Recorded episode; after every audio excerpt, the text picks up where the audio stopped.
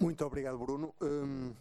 portanto, despindo agora as vestes moderador uh, e vestindo uh, simultaneamente as vestes de interventor, um interventor então moderado,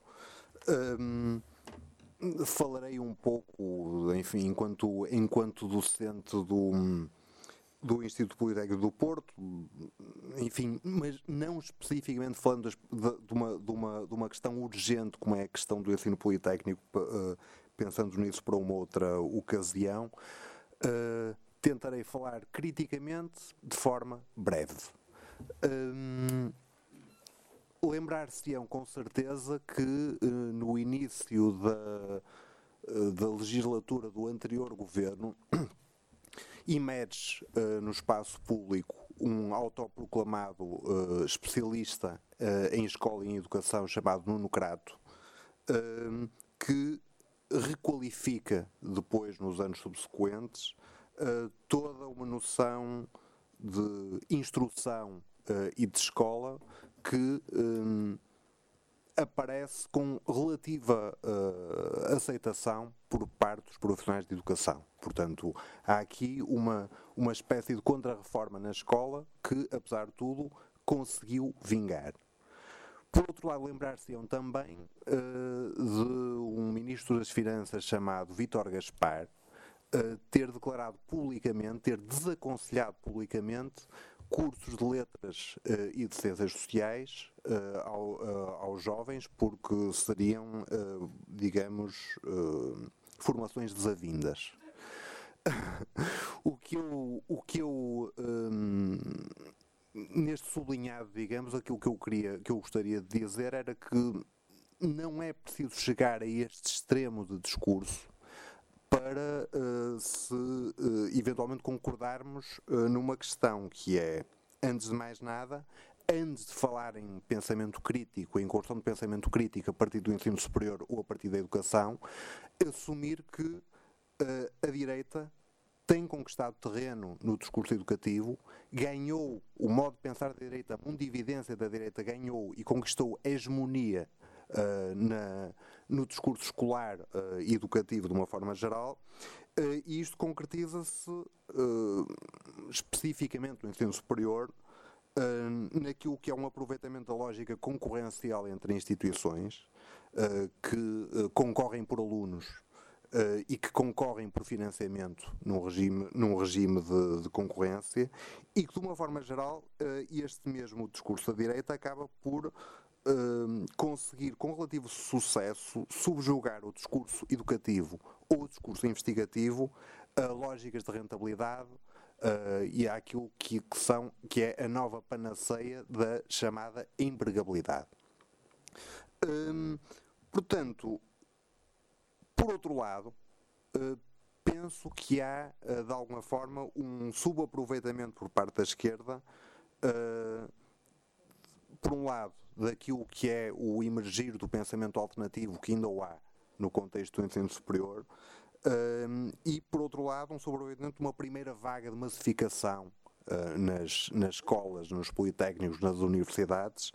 uh, e que obrigam a reconstruir, obrigariam a reconstruir uh, o trabalho em contexto educativo e em contexto investigativo, uh, e por outro lado propiciariam ou proporcionariam uma resistência à retórica da competitividade que se instalou de uma forma tão tão visível e tão dramática naquilo que são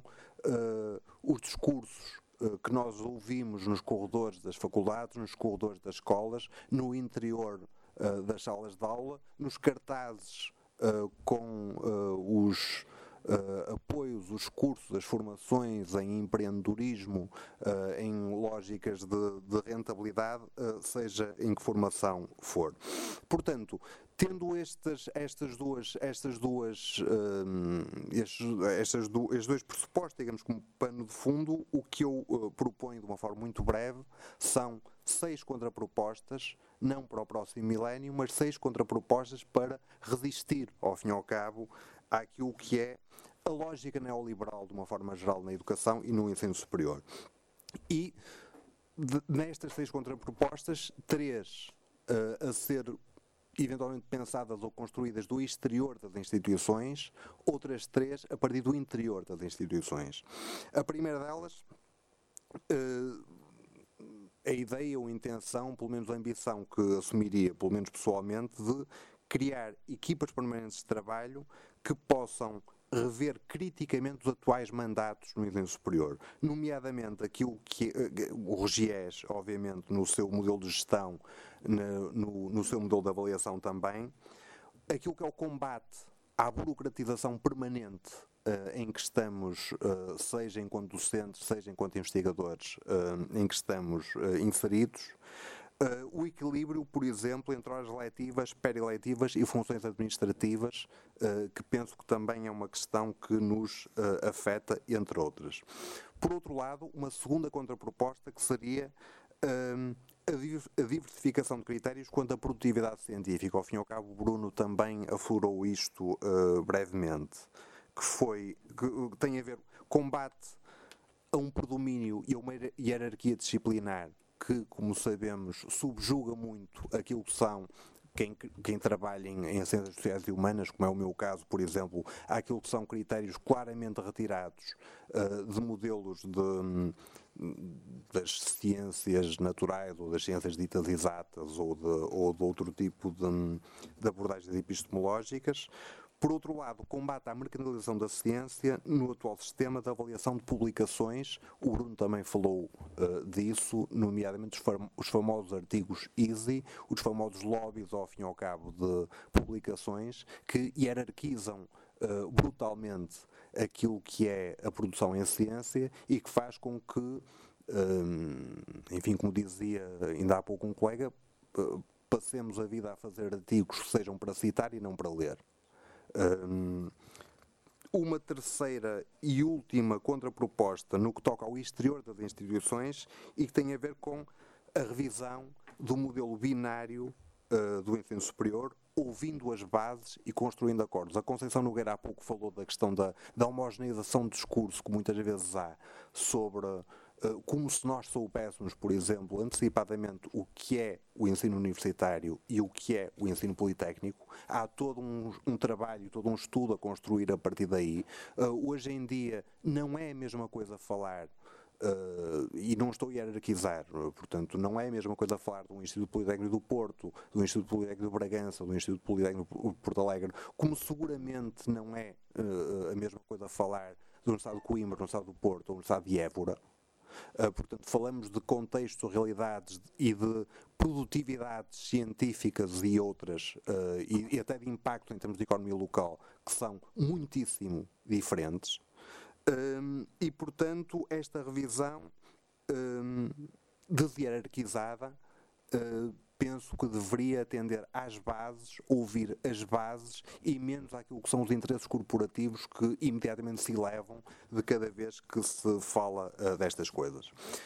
Últimas três contrapropostas agora a operar a partir do interior das instituições. Portanto, um desafio que eu gostaria de ver cumprido por parte de, de, de colegas e que assumiria de bom grado pessoalmente. Por um lado, reforço da avaliação contínua, com o aumento das aulas laboratoriais que reduza alunos por professor. Uh, eu, enquanto estudante na Universidade de Coimbra, uh, combati uh, de forma viva pelo direito à avaliação contínua, pelo direito à construção, a poder fazer trabalhos em vez das, das, malfadadas frequências, da malfadada memorização que muitas das vezes substituía aquilo que era um pensamento realmente crítico que nós devemos fazer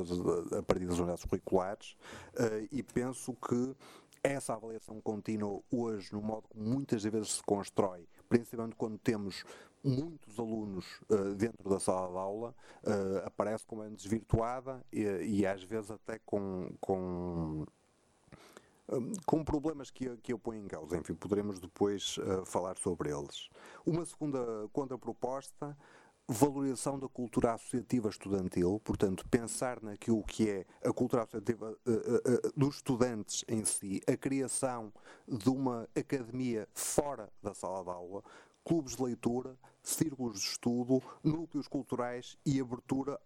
a um exterior não empresarial. Sempre que se fala em abertura da universidade ao exterior, de abertura daquilo que são as, as formações científicas ao exterior, fala-se sempre em empresas e menos noutras coisas que deveriam ser, deveriam ser uh, estimuladas. Por outro lado, também no ensino superior, favorecer aprendizagens cooperativas, favorecer orientações tutoriais, uh, levando a melhor, ao fim e ao cabo, aquilo que é a tal primeira lá, vaga de massificação que temos hoje no ensino superior e que, uh,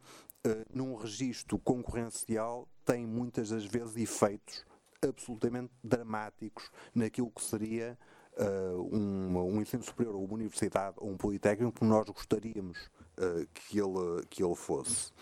Um, portanto, formas de combater meritocracias instaladas, formas de encarar beneficamente a tal massificação uh, do ensino superior. O Boaventura Sousa Santos, num, num, num, livrinho já com uns anos, fala em acesso não classista, não sexista e não etnocêntrico. Ele fala em universidade, falaria então, largaria ao contexto do ensino superior. Um, obviamente que uh, algo uh, tão ambicioso ou, portanto, a ambição permitida por estas seis contrapropostas, com certeza que só uh, poderia ser satisfeita com aumento de ETIs, com maior financiamento do ensino superior, com aumento de responsabilização de todos os agentes envolvidos na, na, na academia, uh, com precariedade uh, zero. e eu, para já, ficaria por aqui e passaria à Catarina Martins.